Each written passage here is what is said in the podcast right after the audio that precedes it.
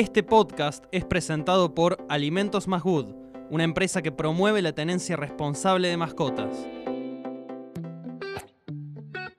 En estos días se viralizó un video de una mujer atacada por perros mientras volvía de hacer las compras, la cual fue asistida por unos vecinos. Para evitar esta problemática, charlamos con Luciana de JR Adiestramiento y nos comentaba lo siguiente. Como parte de la tenencia responsable, el perro no puede andar solo en la calle. Tiene que estar en el patio y tiene que salir con nosotros con correa.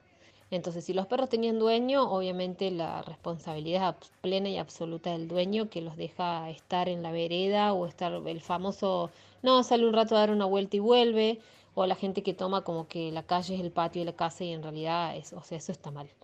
Eh, la tenencia responsable implica que vos tenés que hacerte responsable de tu perro y lo tenés que tener puertas para adentro y sacarlo a pasear y tiene que salir con vos. Si los perros no tenían dueño, podemos decir no tienen dueño entre comillas, porque en realidad los perros que están en situación de calle tienen un responsable que es el Estado, el que debería hacerse cargo pero toman como su territorio la calle. O sea, vos cuando tenés un perro, el perro naturalmente, parte de su genética es territorial.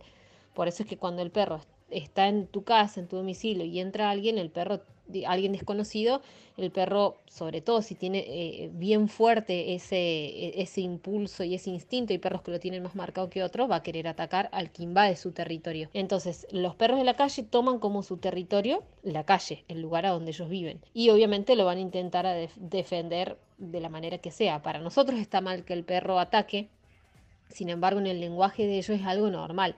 Después lo que hay que hacer es, bueno, ver bien por qué los perros fueron a hacer eso. Por lo a veces puede, puede ser por juego, puede ser que se sintieron invadidos, puede ser que algo en el lenguaje corporal de la mujer a los perros no le gustó y fue uno el que empezó y los otros se suman porque actúan en manada. Entonces, bueno, hay que ver bien en qué circunstancias fue, cómo fue todo el contexto, digamos. No sé qué estaban haciendo los... Eh, a veces el perro también tiende a querer atrapar todo lo que se mueve, por eso le ladran y persiguen las ruedas de los autos, digamos.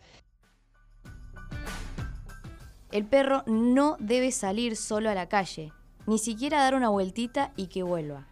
Los paseos deben ser con nosotros, correa, collar o arnés y bozal si es necesario. Debo tener la precaución de que mi domicilio esté cerrado correctamente, las rejas, el paredón, etc., para que el perro, los perros, no puedan salir de la casa por su propia cuenta. A su vez, como humano responsable, debo tener la precaución necesaria para que el perro no se me escape. Si no estoy dispuesto o dispuesta a asumir el compromiso y el tiempo que demanda tener un perro, no debo hacerme cargo de uno.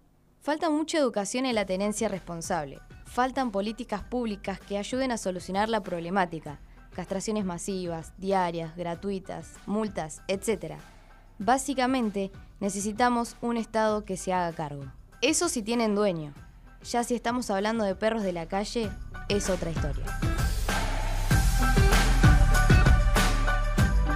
Este podcast es presentado por Alimentos Más Good, una empresa que promueve la tenencia responsable de mascotas.